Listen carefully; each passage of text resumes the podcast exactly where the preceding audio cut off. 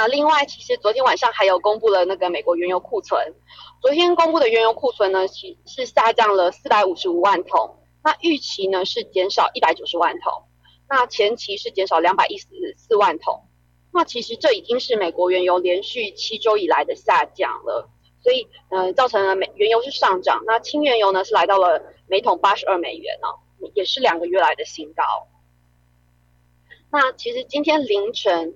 费的还有公布一个合皮书，那里面有提到说，因为供应链中断加上那个圈购的议题哈，一直是存在的，所以市场把这个合皮书呢解读成是代表经济的逆风啊，原来是存在的，所以道琼其实是一度翻黑，那中长美股四大指数呢是还是小红做收，道琼呢是收在三万六千两百九十点，上涨三十八点，n e s d a q 呢是上涨了三十五点，收在。一万五千一百八十八点，S M P 呢是上涨三点，收在四千七百二十六。呃，费城半导体呢是上涨二十六点，收在三千九百零一。好，那接下来我们回到了台湾啊，今天台股呢是上涨了六十一点五三点，收盘来到了一万八千四百三十六。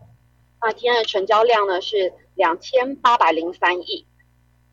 在各族群的占比中呢，我们今天第一名呢是电子类股的五十五 percent，第二名呢是金融类股的十三 percent，第三名呢是运输类股的十二 percent。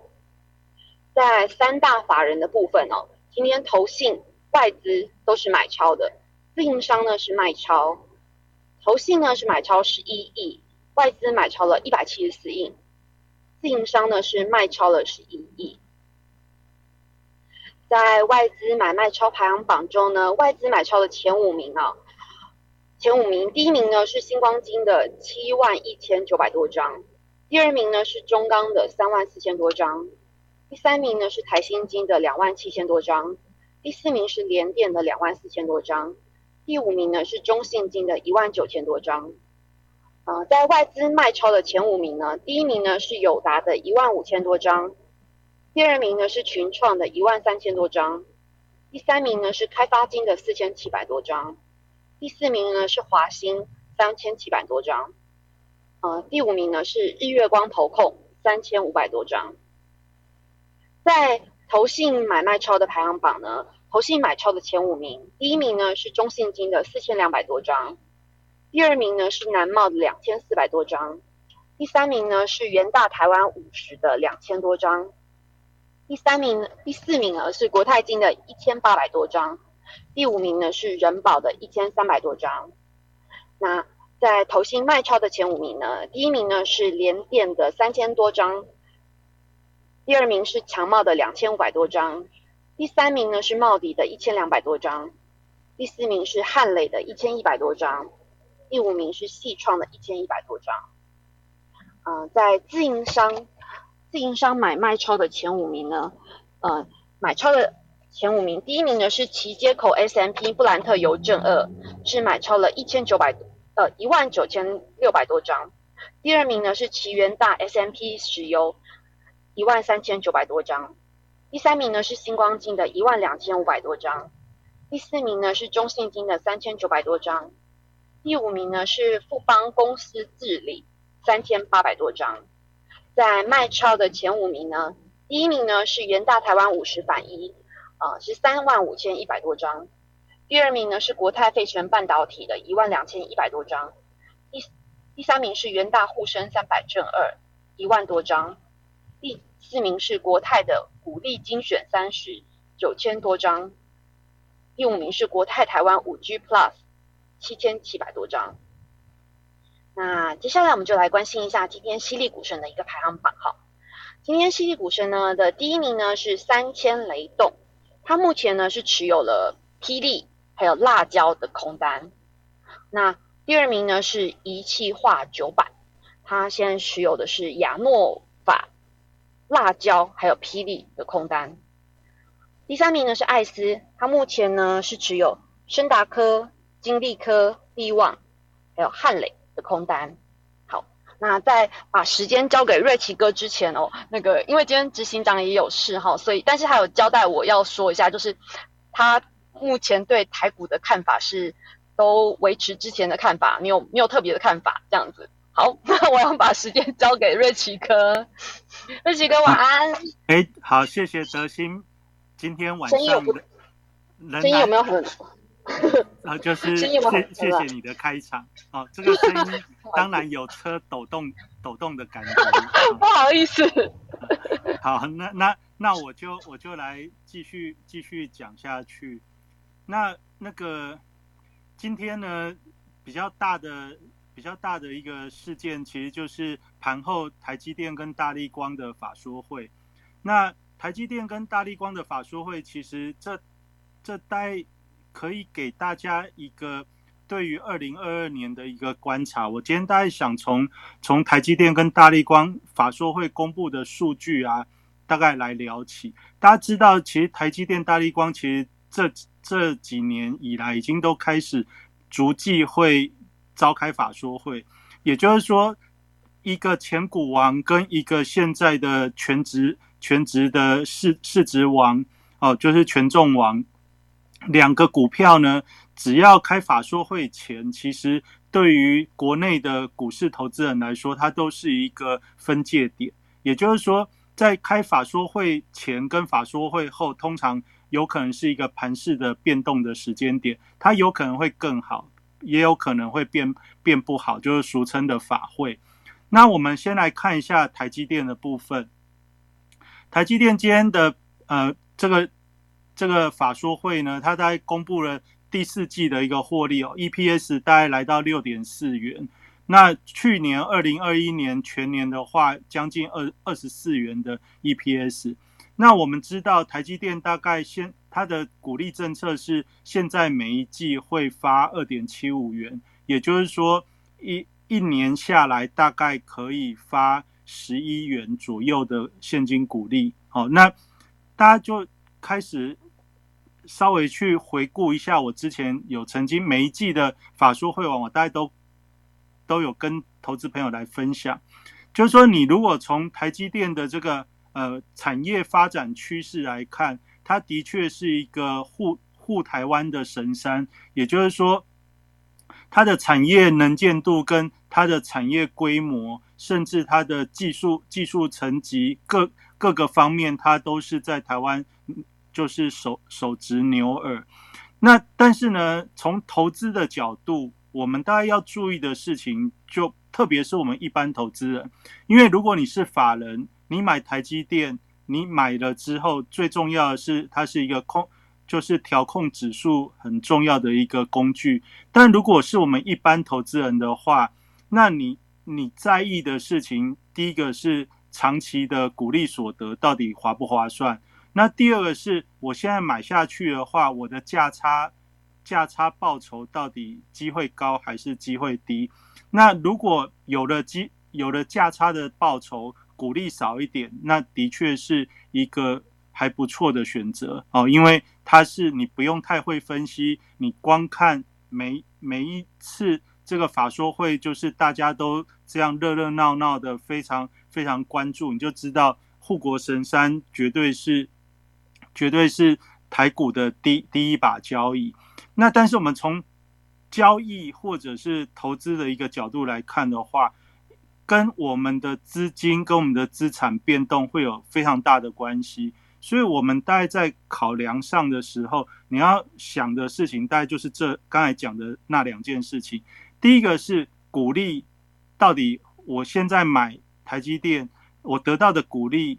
来跟别的股票比，有没有别的股票会更好？如果有的话，台积电就不是首选。第二个，我现在这个价位去投资台积电的话，我获得价差获利的机会有没有别的股票比它更有机会？那如果这两个问题你问完之后，你都是得到肯定的答案，那当然剩下的就是如何去买台积电的的部分。那这个、这个、这两个问题你问完之后，那你接下来就是可以去做。我今年假如我要投资台积电的话，我到底跟我的资金如何去连接上？我现在讲的这个其实就是呃，今年哦，如果你想做一个虎虎生风的投资计划的话，这就是一个开始，也是一个起步。哦，再就是从台积电的一个这个这个状况来跟大家分享起。那台积电现在一张六百六十元左右，也就是一张要六十六万。那我相信，对于大部分的一般投资人来说，一张六十六万，也许你买得起，但是呢，你会影响到的事情是，你的资金如果不是很多的时候，一张台积电可能就会把你整个投资组合给占了很大的比例。也就是说，你的投资绩效就会跟台积电股价的起落或者股利的高低产生直接的一个相关。那这个相关的呃联动的系数越高，那你大概就是你的财富就会跟它绑得越紧。那我们在一个年度的开始的时候，那我们通常要做计划之前，其实就是要先盘算一下我手上的资金，就我在二零二二年我要做投资计划的时候，这个资金来买这样的股票到底适不适合？哦，就是。那适不适合，就是要回到一开始的那两个问题。我如果把手上的钱去买台积电之后，我们就算一张六百六十元去买，那一季可以分二点七五元的现金，也就是一年可以得到一万一的现金股利一张的情况下，那六十几万得到一万多的现金股利，那这个换算起来的报酬大概就是不到百分之二一年。哦，就是这个这个股利的报酬率大概不到百分之二。那我们通常要不要投资的对比，就是说我如果把钱放在银行，什么都不要做，我基本上比较不会承受股票价格起起落落的风险。那我可以得到的叫做定存的利率或者是活存的利率。那因当然现在低利的一个环境下，利率很低，所以算起来，哦，你如果什么都不做的话，你得到的。回报也是很低的。那大家知道现在这个通膨的议题哦，昨天公布了美国的 CPI，那年增百分之七，也就是说这个物价逐渐在上涨的时候，其实我们从台湾的日常生活中也非常有感。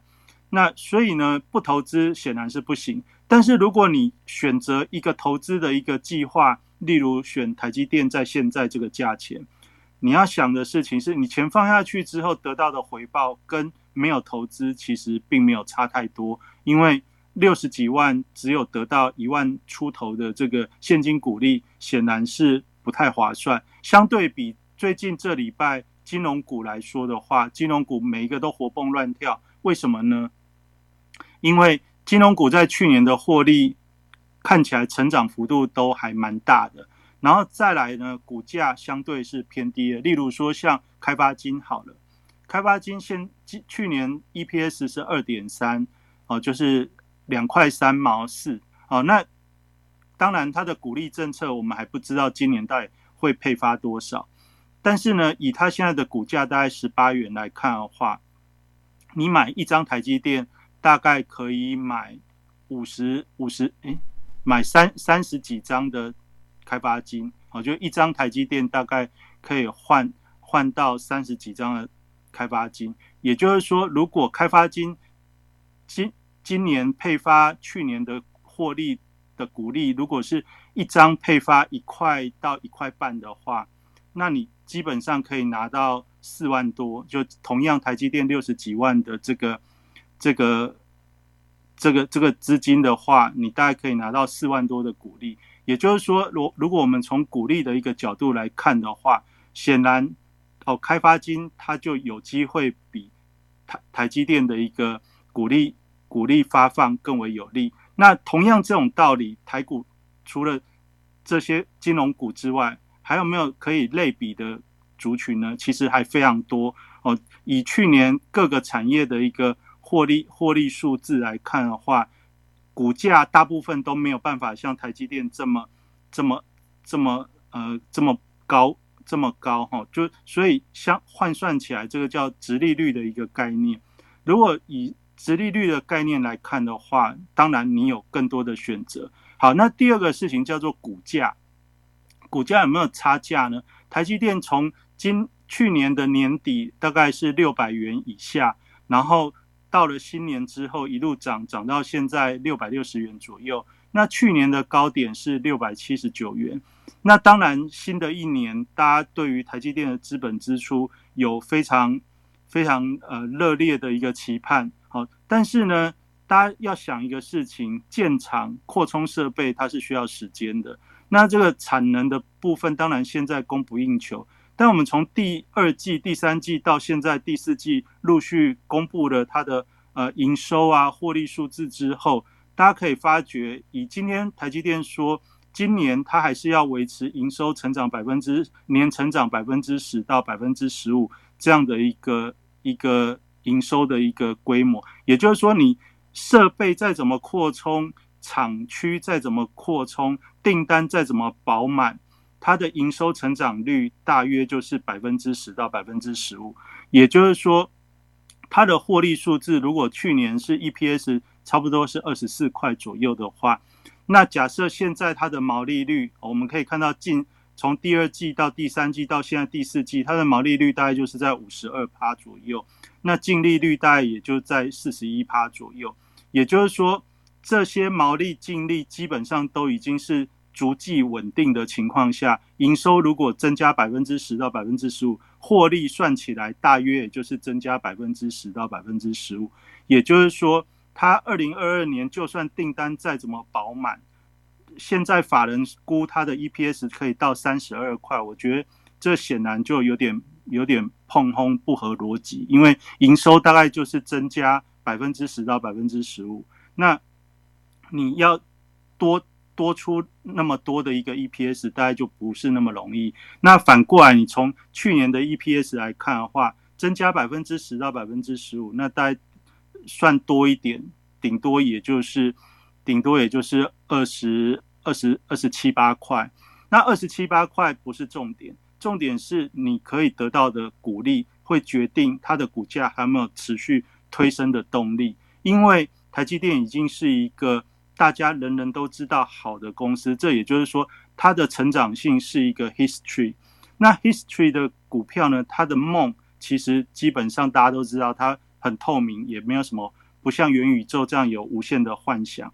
也就是说，你从从 EPS 的角度，从获利跟呃这个回报股东的这些股股利股息的一个状况来看的话，你可以可以理解的事情是，因为没有没有特别一个呃，就是可以做的大梦，所以它的股价爆发力可能来到这边之后，特别是要挑战去年的高点。基本上不管超超过或不超过，也大概就是二二十块、二十块、四十块这样子一个范围。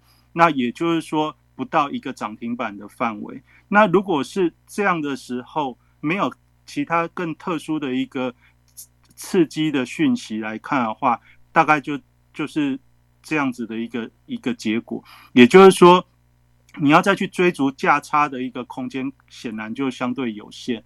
那所以，综合这样子两个角度来看的话，我觉得如果你的资金不是太多哦，那你你就不太适合哦一次买一一一大张的台积电这种投资方法。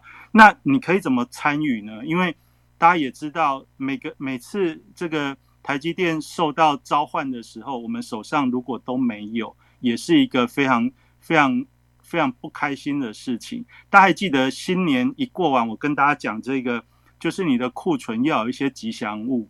那这个吉祥物呢，台积电既然是护国神山，就非常适合做我们股票库存里面的吉祥物。也就是说，你手上如果你的库存里面没有的话，那你可以用零股哦，就买一些台积电来放着。买零股有什么好处呢？就是说，你买的零股，第一个它用到的资金不太多；第二个事情是，如果台积电在涨的时候，这些零股也会增值。然后更重要的事情是我手上有，手上有这个感觉，就会让你整个能量大增。这就是一个吉祥物的概念。我觉得吉祥物大概有几种，第一个是名字要吉祥，第二个就是它的气势要吉祥。哦，那你选了一个护国神山来做吉祥物的话，那相信你在二零二二年你的投资就非常容易虎虎生风。如果现在大家对于加权指数今年要上看好几万点来看，比如说一万九啊、两万这些，那你可想而知，那台积电一定要再补最后一里路。所以你，但是你知道这个它的我刚才讲的这个价差的一个空间哦，以目前这些财务数字跟呃财财务的一个预测状况来看的话，那你也知道它可能在爆发非常。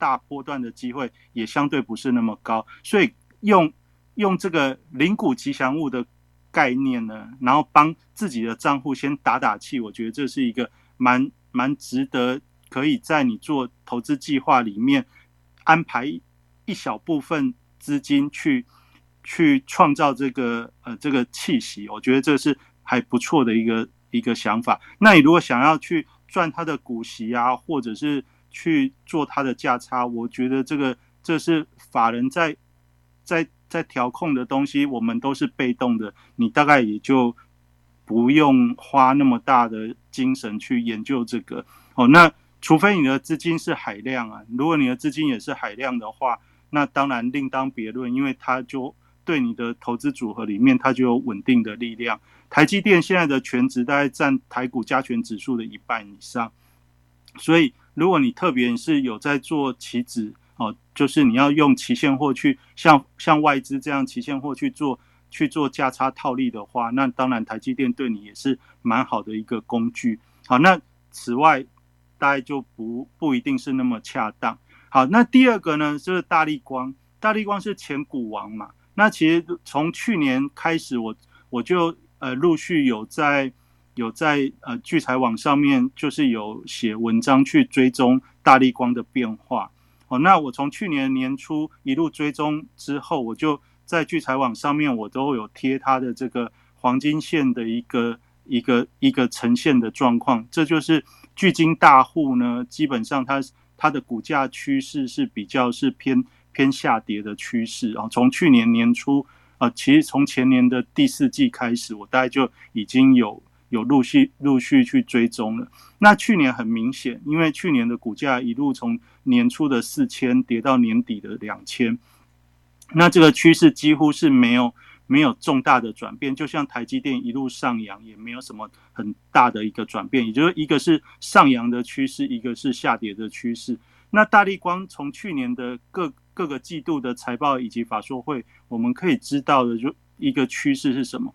它的业绩是逐季在衰退哦，那这也是让它股价一直这么疲弱一整年的很大的一个原因。但是大家会发现说，哎，年底到最近这一阵子哦，一直在讲说这个大力光的一个转变，有可能在今年会比较好。但是在今天的法说会讲完之后，我不知道各位会不会心又凉一半，因为哦，大力光的执行长又说，哎，这个十二月。啊，一月一月可能不会比十二月好，然后二月可能又比一月更不好。那这这讲讲完是什么意思？讲完是二零二二年的第一季，感觉好像还是一个比较比较偏淡偏淡季，没有没有重大转变的一个一个时刻。那对于很多的法人来说的话，你股价要能够有所谓的低档的转折向上力量。最重要是要有转机的想象，如果没有转机的想象的话，如果连执行长在法说会都讲说，诶，这个营收的部分可能可能没有没有办法有立即的爆发力的话，那当然这想象空间就不见了。当然这是非常诚实的好公司，但是我们从股价投资的一个角度来看的话，这这样子的一个说辞，当然就会对于。对于它的一个股价的上上涨的想象力就会被压抑。那但是从年底到现在来说的话，大力光反弹多不多？其实反弹也蛮多的，有有差不多将近两成以上。那为什么呢？当然就是最主要这个年底的做账，年底的就是就是十二月年底哦，对很多的上市贵公司来说，它的收盘价是非常重要的。那再来，因为现在资金行情的话，大家都涨了一整年，前股王都没涨到，其实实在是太不像话。这个股价都腰斩到两千块了，那稍微反弹一下是非常合理的。好，所以大概就是这个样子。那既然它的业绩都还是逐渐在做做做萎缩，没有办法有立即的一个转折的话，那我觉得。站在新的一年的一个角度，当然它就不会是我们的首选，特别是它的 EPS，今天今天公布的那个获利数字表是创几季以来的新低。哦，那年当然年的话，它 EPS 有一百多块，当然还是台股的 EPS 王。但是呢，相对的，它的股价，它的股价是两千多块。那你按照我们从今天节目一开始的分享，你要。不要投在你的投资计划里面列入这个股票。第一个就是你要去看它的股利到底用这个价钱去去换那个股利的话，到底划不划算？以去年来说的话，大概可以，如果你花了几千块，可以领个领个六六七万，好，那这个这算一算，你大概就你大概就会知道说，呃，到底是不是划算的部分？好，那。诶，有没有这么多？好像好像没有哦，就是去年四千块哦，所以如大概三千块，大概是三百万嘛。三百万如果领个股利，大概是六，他现在也改成半年配还是季配？好像半年配的话，那你算全年来看的话，基本上它的这个值利率也是算比较低的。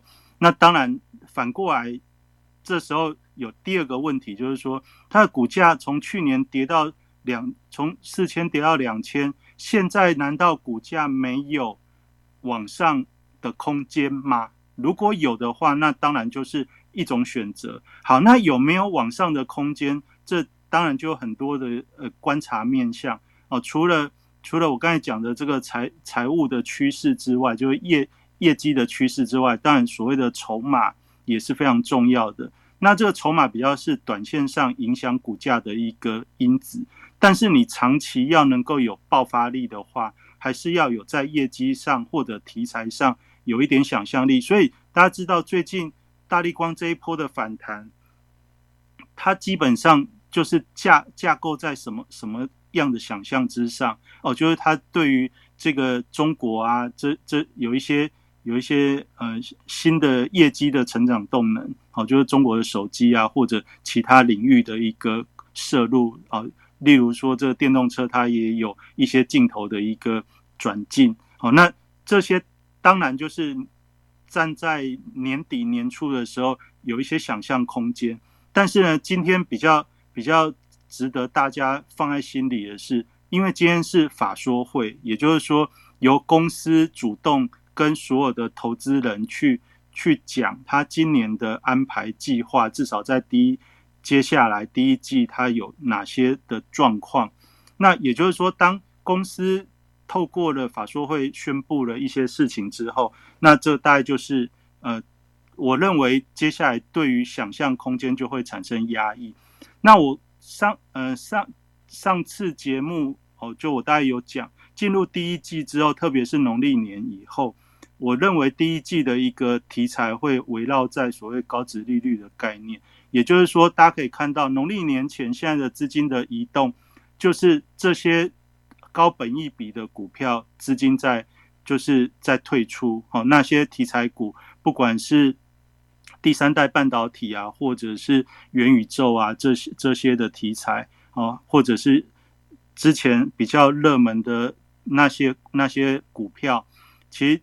陆续资金都有在有在回收，那转进到这些低位接的，像金融股或者像今天钢铁股也稍微动了一下。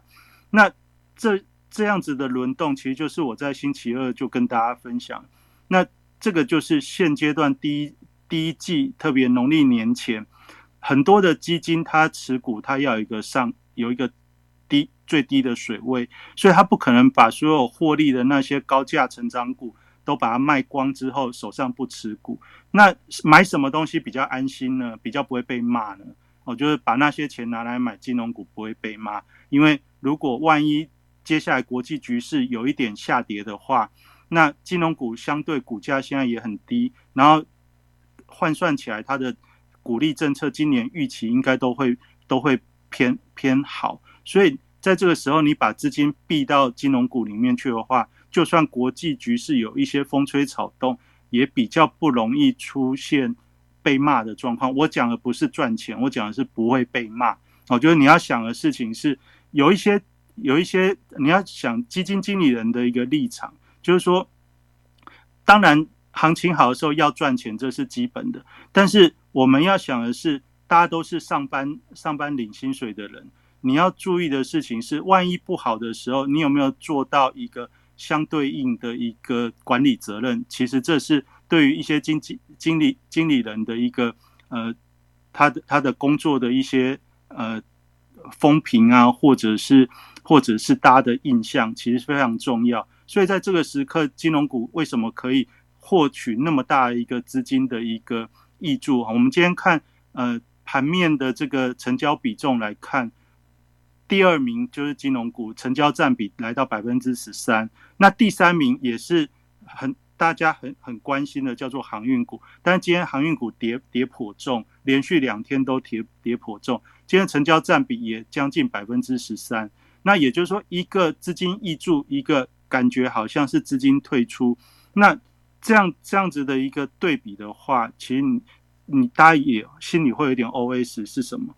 航运股的获利在去年难道不好吗？我觉得这些获利其实更胜于金融股，不是吗？但是股价为什么为什么这么疲弱？这其实就是牵涉到除了财报的一个数字已经发生的数字之外，大家对于今年哦这个缺港、缺港呃塞港、缺柜的一个现象，这会不会影响到？航运的一个真正等到新的二零二二年之后，会不会影响到它的业绩？其实大家都说不准。大家看到的这个新闻是什么？是说这个运价持续高涨，因为塞港缺柜的关系，所以这个运价降不下来。但是反过来有有一点也是需要小心的，小心什么呢？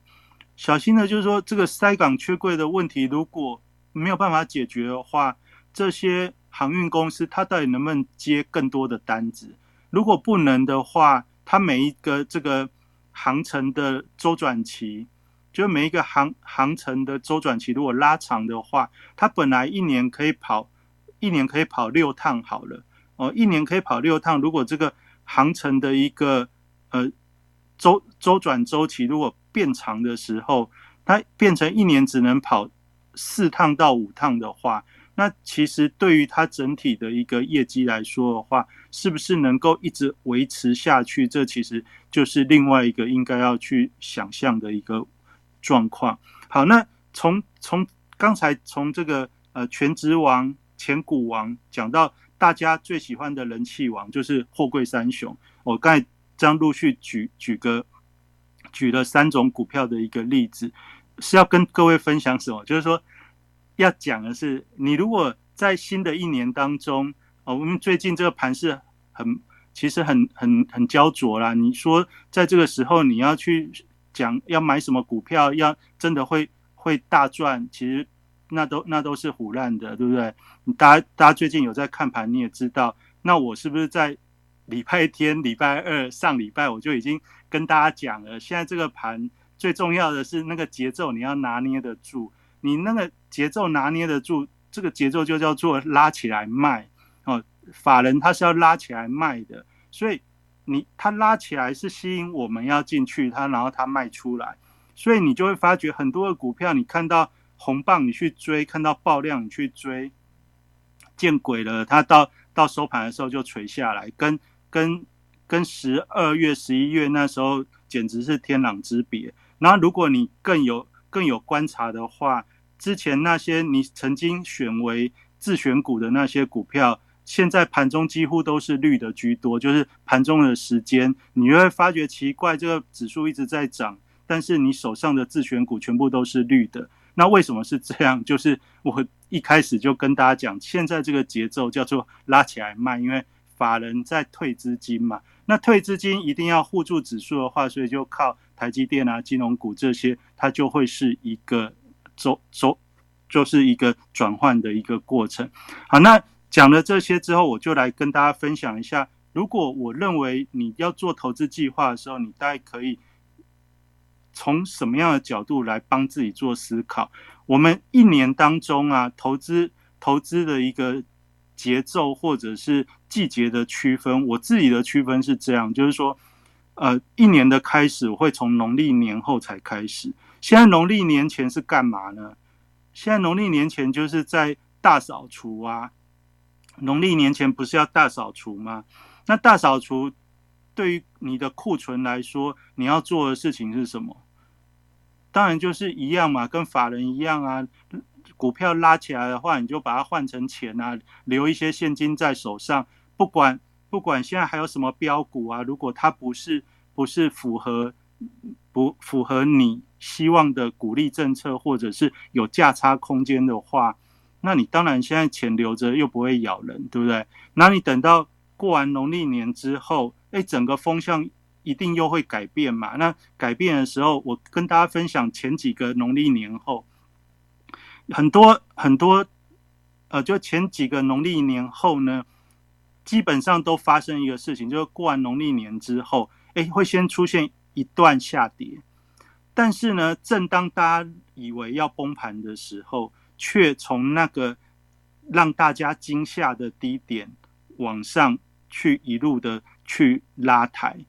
大家听懂我讲的意思吗？你有兴趣的话，你可以去看前几年的农历年后，都因为指数一路的上涨，比如说在万点啊，在一万二啊，在这种位置，大家都觉得从过去的历史来看。那都是一个波段的高点，但是呢，在农历年后，因为呃国际局势的关系，都会出现一段很快的下跌哦。曾经还有一些年度是，就是过完农历年之后跳空跌两天啊，跌两天之后就是全年的最低，然后就一路一路又往上走。那这这就是这一段时间以来，这这几年以来很很很多次发生的事情。那这意思是什么呢？也就是说，现在股价在加权指数现在在一万八千五百点左右，也就是这是一个历史高点。历史高点，这代表过去一年来哦，就是大家众志成城的一个一个成果。那在这个成果的时候，你已经知道进入一月份之后，大家都在拉起来，在退资金，那你就没有必要在这时候把过多的资金去放到放到市场里。好，那不要的话，那一样啊，你就想想，你跟基金经理人一不一样？如果你也是有不是不太能空手的一个理由的话，那基本上你就让你的资金占比哦，就现在持股的资金占比降到百分之五十以下哦。我觉得这就是一个第一个动作哦，就在这个农历年前的时候，先回收资金，先把资金做重新的一个。一个一个安排，那像我大家都怎么做呢？因为我存股也是选金融股作为一个基本的 base。为什么选金融股做一个基本的 base？那这理由就跟大家一样，因为它的这个获利跟它的股股息政策，如果你长长期长期来看的话，它每年的这个股息回报值利率大概就是百分之五、百分之六这样的一个这样子一个状况，这么多年来几乎。几乎都是这样。那假设它的呃股股利的股利的状况比较稳定，都是这样的话，不管你买哪一家金控，基本上你得到的结果都没有差太多。所以就是凭个人的喜好。那最近的最近的这个金融股，因为乱动一通，所以除除了大家耳熟能详的这些大金控之外，连一些很就是很冷的这个银行。比如说像王道银行今天涨停，那你要不要去买这样子的一个股票？其实你就要好好去想一下。我觉得这种哦，就是人来疯一阵子，然后它长期成交量比较低的这种这种这种股票呢，是不是你想要的？如果不是的话，你一样。如果你是站在纯股的角度，那我觉得你还是选比较比较单纯一点的标的哦，不就是大家耳熟能详的这些，其实。就足以得到，就足以得到适当的鼓励的回报。这大概就是我我认为你要帮你的资金做一个底嘛。做一个底的意思是什么？就是我今天我的资金从从银行不投资哦，就是我放在银行不投资，跟我要把这个钱搬到股市来来做投资，我最起码就是这个钱，假设一百万放在银行，一年可以得到一万块的利息，但基本上不会有赔股价的差价的问题。但是我把它放到股票市场来的时候，不管你买基金、买 ETF、买个股，你就要承受股价的波动，也就是你要承担那个风险。要承担风险，你就要有承担风险的额外报酬哦。那这样的报酬至少要比百分之一多很多嘛，所以至少大家合理的一个概念就是百分之五到百分之六叫做还不错哦。这就是大家大部分投资人都能认同的一个一个股股利的回报，也就是说能够股息值利率大于百分之五、百分之六，就叫做高相对高股息哦。这大概就是。这样子一个定义，那也就是你在一年的开始的时候，或者是现在是我的定义是一年的尾巴，哦，就在牛年的尾巴，虎年还没有进入，在牛年尾巴的时候，你就是哦，该赚的你正常也应该赚的，那到这时候离封关也剩下一个多礼拜，那自然来说，你就是要多开始做一点资金的一个准备，那资金的准备对你的。虎年有什么好处呢？最重要就是能让你拥有投资的主动权。什么主动权有什么重要？主动权的意思就是说，你有没有发觉，你很多时候你看到一个股票，觉得它会涨，但是呢，你的资金卡在另外一个套牢的股票上，让你有点犹豫，因为你不确定说，你觉得很看好的这个股票是不是真的像你自己想象的可以赚这么多？然后呢？你如果要把资金挪到那个那个股票上的时候呢，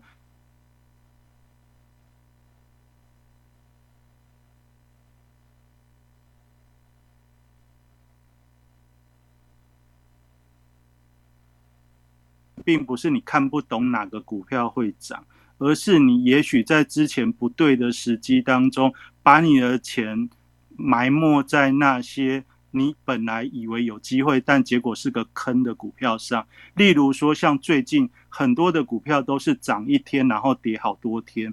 也就是说，涨一天之后，你把钱压下去之后，它就你的钱就沉在那个股票上面，它没有你想象中可以连续喷出的那一种激情，反而是做了一做了一个陷阱，让你跳进去之后，你的钱就卡住了。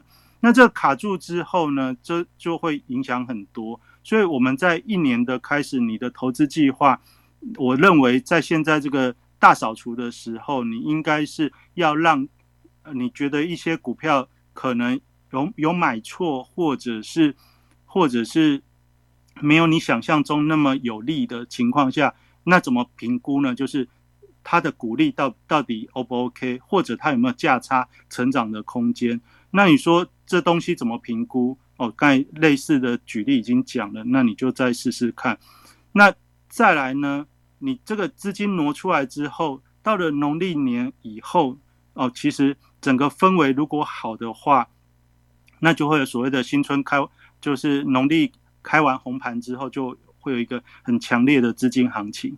那或者是什么？像前几年曾经发生的，就是因为国际局势在过年期间有一些回档。所以一开盘的时候就先跌个两三个交易日，那跌下来之后就更好。为什么？因为如果还有企图心的时候，特别容易看得出来。也就是说，在那个时候会拉什么股票，你一看其实就就知道了。那你的资金只要没有在这个过年前去被套在一些不必要的股票上的时候，你就可以第一时间跟得上。哦，所以在做虎年的投资计划的时候，我认为你反而要在。年前先把你的资金做好一个调控，重点就是现金可以保留到百分之五十以上，这是我的想法。那你如果要让你的投资组合有一个基本的打底，我的想法是这样：就你存股还是可以做的，存股可以做的情况下，选的标的就是至少它的股息回报大概要有百分之五、百分之六以上。嗯，所以如果你什么都不知道，那金金融族群是一个。是一个蛮蛮基本的选择，哦，就我的我的我的看法，因为它的股价大部分偏低，也就是说你一个月买一张或两个月买一张，它都不困难。你把它当做存钱，只要愿意持续长期投入执行，它就会保底啊。保底是什么意思？就是你一年下来之后，它会给你产生基本的报酬。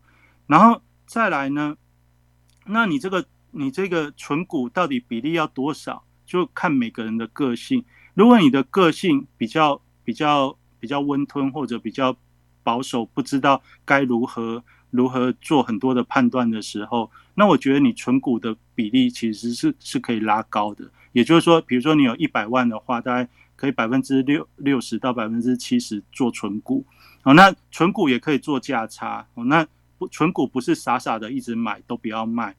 存股只是说，你就锁定那个标的，你长期去、长期去去投入它哦。那有价差，像最近金融股大涨的话，你也可以卖一些，变成现金留着。我觉得这、这、这是我对存股的一个概念。那你说比较详细的这些动作等等，我在新年后哦，新年后我会会帮各位呢来办一办一个帮，就是办一个办一个说明啊，就。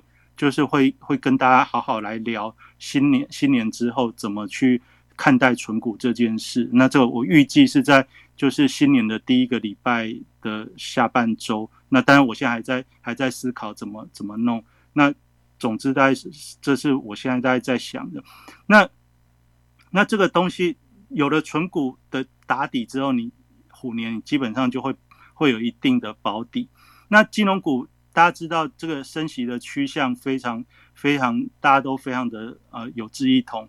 那自然对于大部分的金控来说，它今年的业绩或者获利状况，大家想象也是比较容易想象。那容易想象有一个好处，它不一定会上涨，但是它大概就比较不会乱跌。哦，这大这大概是我我认为的一个想法。那剩下的钱呢，你就可以去安排看看什么。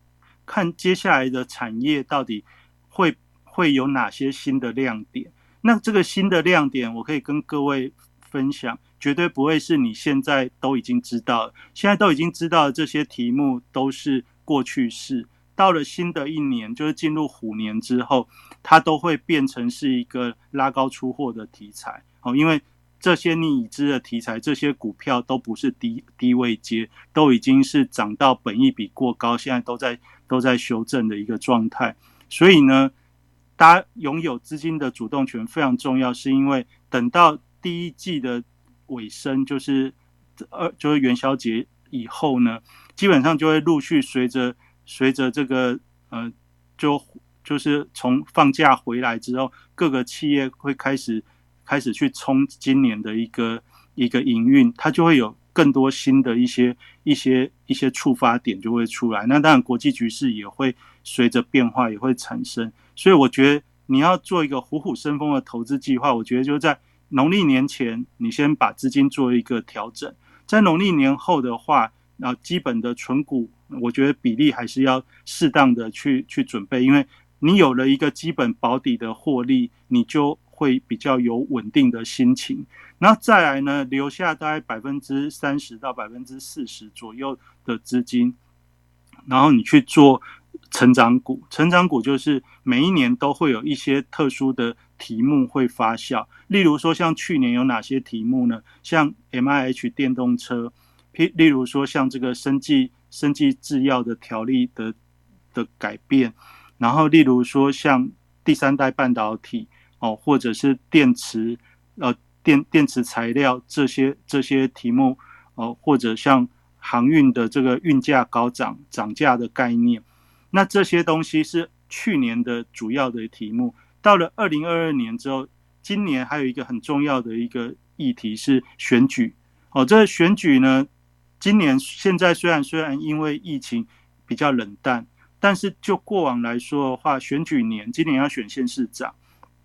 选举年里面，它就会比较有波动一点。有波动呢，就是它有可能会上涨，也同样会有下跌。那下跌反而就是大家可以去观察新的产业趋势跟呃那个股票的一个时机。好，所以在今年二零二二年，我觉得你开始要去稍微我们放假的时候稍微想一下。啊，或者你可以去观察过去选县市长的时候，它大概股股市的一个节奏可能会是什么？你可以从加权指数的一个各月份的一个变动，你稍微去去看看，诶，也许你可以看出一些眉目。那如果我有看出一些眉目的话，我们在以后的节目，我大概会跟大家分享。那我大概是简单的先先跟大家分享说，今年是一个选县市长的年，也就是一个选举年。那选举年的话，我们会有所谓的选举行情。那选举行情你要如何去去弄啊？这当然就是看看各位哈，就是但是你要先想啊。那你如果不知道的时候，你不知道的时候，反正各位都是我们聚财线上的好朋友，我相信大家大家也会也会那个。呃，就是比较有，比较会跟得上，就是我们就是投资，所谓要有计划，就是你要把你大部分的事情先事先事先先想想一遍，模拟一下，然后这样子你到临场的时候，加上有聚财线上跟着大家一起走，应该就比较容易跟得上那个节奏。我觉得节奏比选股更重要，就是你节奏的意思，就是你的资金该。该进的时候你要投入市场，但是该该退该休息的时候，你也要把主动权拿回来哦，避免被动的被套住。我觉得这是新的一年我跟大家分享，我觉得最最重要的事情。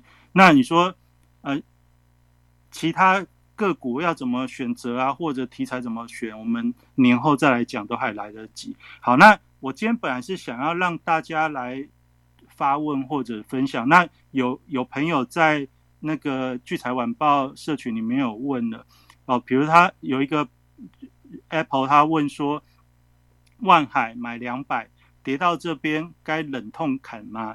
哦，其实这个问题最近很多人问，也有人问我星星买在两百四，然后现在现在应应该怎么办？我觉得这个就回到我我们今天节目一开始讲的。你买的时候哦，比如说万海好了，买在两百，它是从三百跌下来买在两百，正常来说好像也不贵。但是呢，现在以现在来看的话，两百又很贵。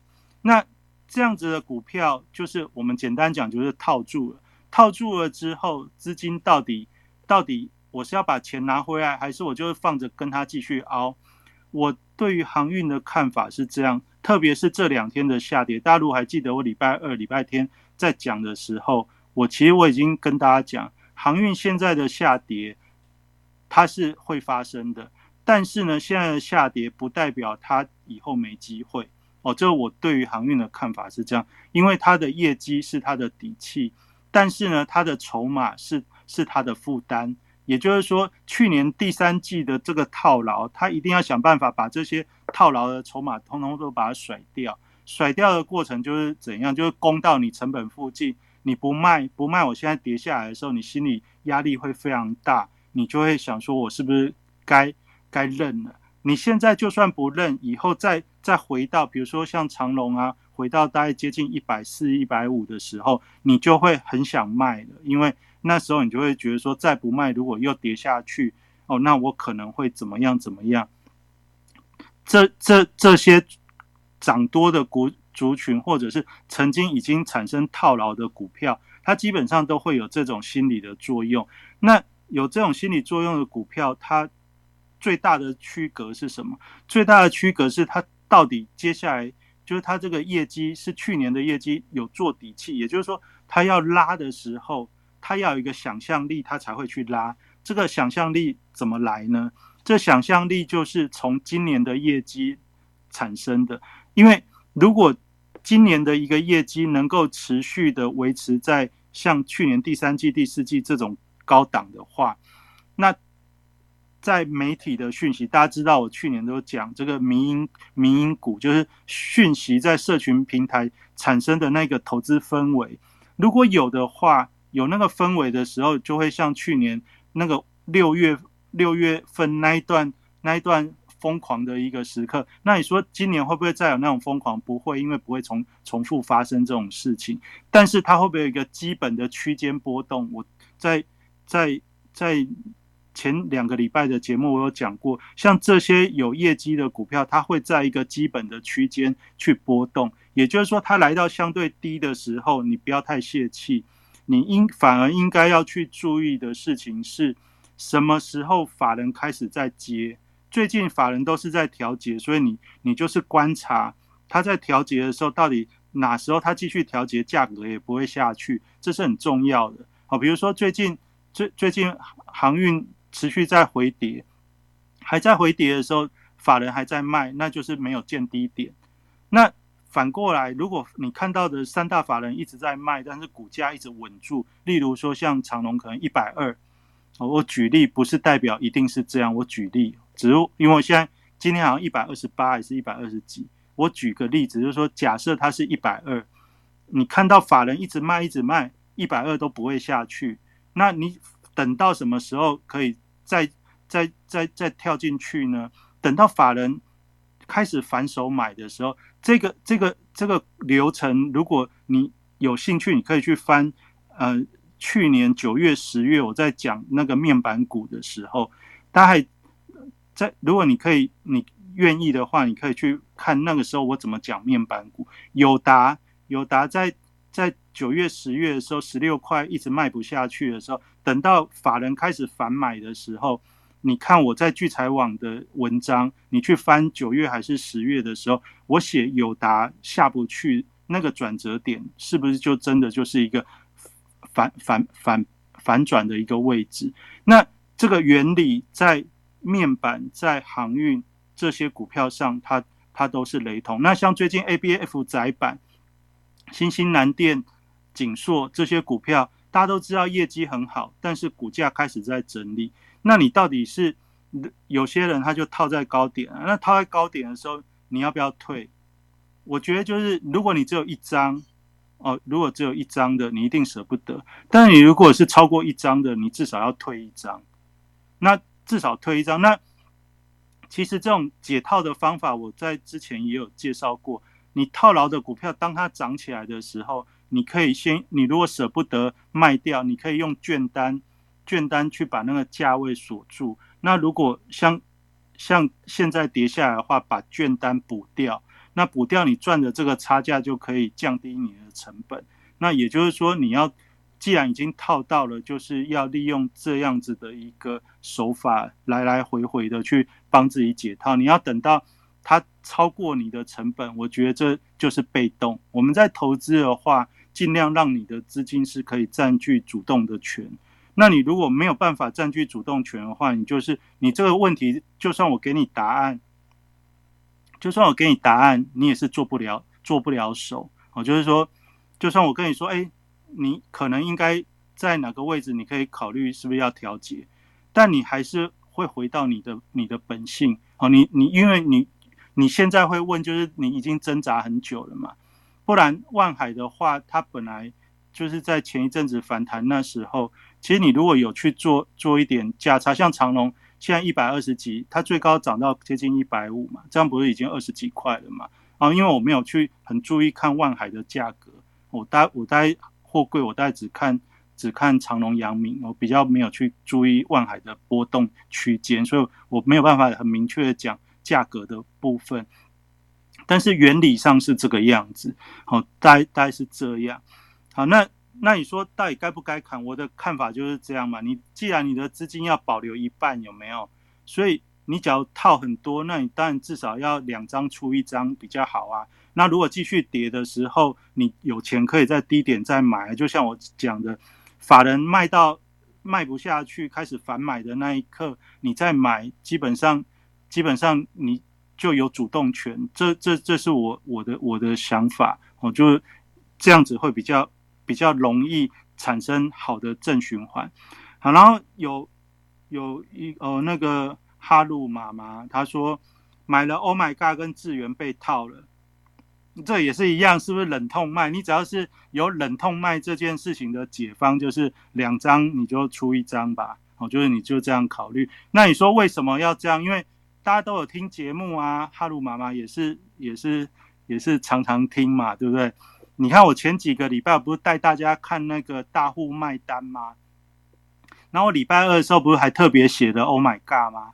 不是还特别讲 “Oh my God” 吗？“Oh my God” 不是已经讲说他在十二月底的时候就资券同步大减了？资券同步大减的意思是什么？就是波段高点已经很接近了嘛。所以呢，所以所以波段高点很接近，就是它一波嘎空，嘎到嘎到没力了，一波嘎空嘎到没力之后，现在开始出现了回回调。这个回调到底是幅度深还是浅，我们不知道。但是呢，以最近这样子来看的话，你如果是被动的等它，那你就很被动，因为因为我们不是大户，股价不是我们说了算。我们能做的事情是在我们能够选择的时候趋吉避凶。我的看法大概比较是接近这样。那 Oh my God，智源基本上都是在大户卖超的排行榜里面看得到的。哦，那像 Oh my God 上前几天那个跌停，基本上你看到一个股票会跌停的时候，你就要非常小心，因为会跌停代表的事情是什么？就代表有人很急迫的要卖股票嘛？那你如果会被套，表示你也追高了。那追高之后，你当然就是要取舍。我的想法大概是这样。那就回回过头来，就是虎年你要做一个好的投资计划的话，在还没有还没有放假之前，你应该是先针对资金的比例去做调控。个股，你如果觉得 Oh my God 或者智源长期你仍然看好，那你当然还是可以，你还是可以继续做它。你现在就算是就算是稍微稍微退一点钱出来，那假设以后还会涨，假设以后还会涨，你手上的持股可以继续赚，或者这样这样子，基本上你的损失也不会那么多。但最重要的事情是你要拥有主动权，哦，这是我的想法。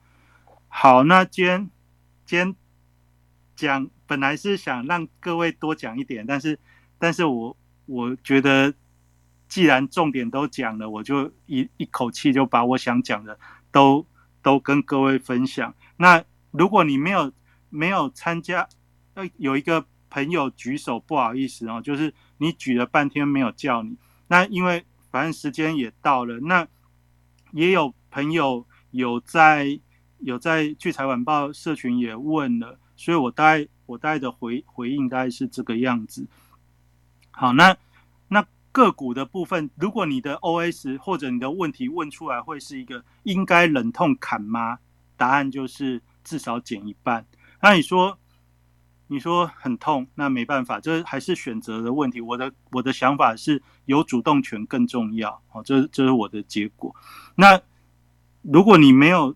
还没有加入我们聚财线上赖社群的话，你可以在网络上搜寻聚财晚报。那我们基本上节目是周日、周二、周四的晚上。那在晚上节目结束完之后，执执行长他会把节目转成趴转，就是上传到 Podcast 跟我们聚聚财网的那个 YouTube 频道。也欢迎大家多多订阅，给我们多一点的支持。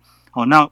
我们其实就很很很努力的想要把东西跟大家分享。我们基本上就是一般投资人，我们希望一般投资人都是可以站在一起，可以大家都可以在这艰困的环境当中，也帮自己多做一点好的安排。这代是我们一路做这个节目，跟我们在经营网站上面希望希望的一个目标，就是。聚财网是投资人的好朋友，而这代是我们的一个初衷。那大家也许会想，那你们为什么能赚不自己赚，还要在这边搞东搞西？其实这有的时候不是用金钱可以去去去做说明的。就像以前以前我在讲课的时候，我当然也会希望说，哦，如果是一个红牌的讲师，我一堂课可以收个几百人，我就我就发财了。我。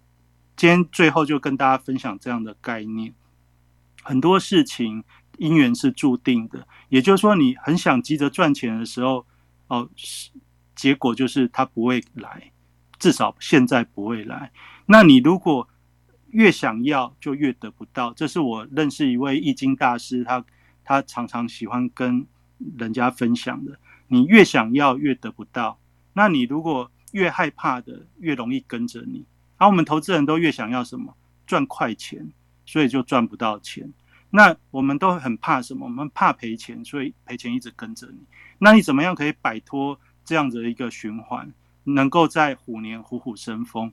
基本上就是先把投资的主动权拿到手上。好，这大概是我今天最后跟大家做的一个结论。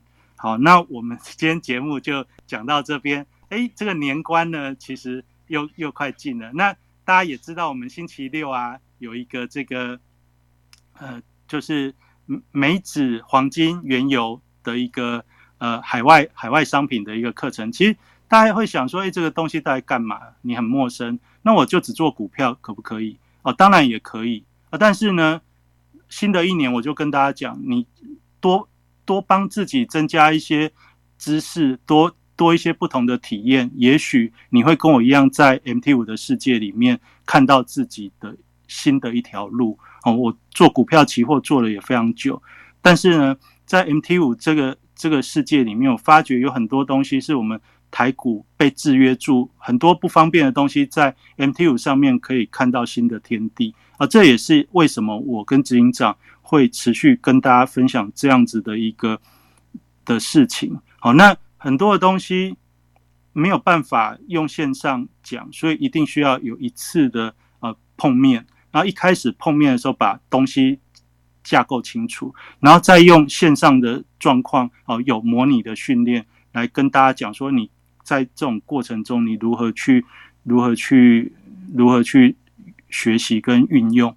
那这样的东西，就算你不是真真正的投入这个市场，但是对于你多看了一点啊，有关于美美股指数，多看一点黄金、原油的变化，相信你再回头看整个国际的局势的时候，也会有不同的一个感受。那这就是我们在新的一年当中，我觉得。可以跟投资朋友分享的，好，所以如果你还有兴趣啊，也有时间啊，也欢迎大家来来跟我们一起一起学习。那今天就节目到这边，我就放个音乐。那我们下一次的节目是在星期天的晚上，好，那就就这样啊。明天是周末嘛，现在都亮说，所以大家也不用太怕了。好，就是这个，你看这个台积电。外资买的一万多张，这这表示什么意思？就是想要稳定住嘛。那这个期货未平仓空单降到两万五千口，那表示接下来的波动会稍微变小一点。好，所以如果没有大事情，也不用太担心。那我们就礼拜天的晚上再来讲说，哎，最后最后的一段封关前的时刻，我们还可以看到哪些亮点？礼拜天晚上再跟大家分享。那我就放放音乐就。今天的节目就这样，台上没有 follow 讲者的，欢迎大家 follow。好，那的安内好，这个结尾就 我就这样结结来放音乐。好，拜拜。谢谢瑞奇哥今天的温情分享，群群组里面大家都觉得很感动。对，瑞奇哥待会也可以去看。好了，放音乐，谢谢。大家晚安哦。啊，晚安，晚安。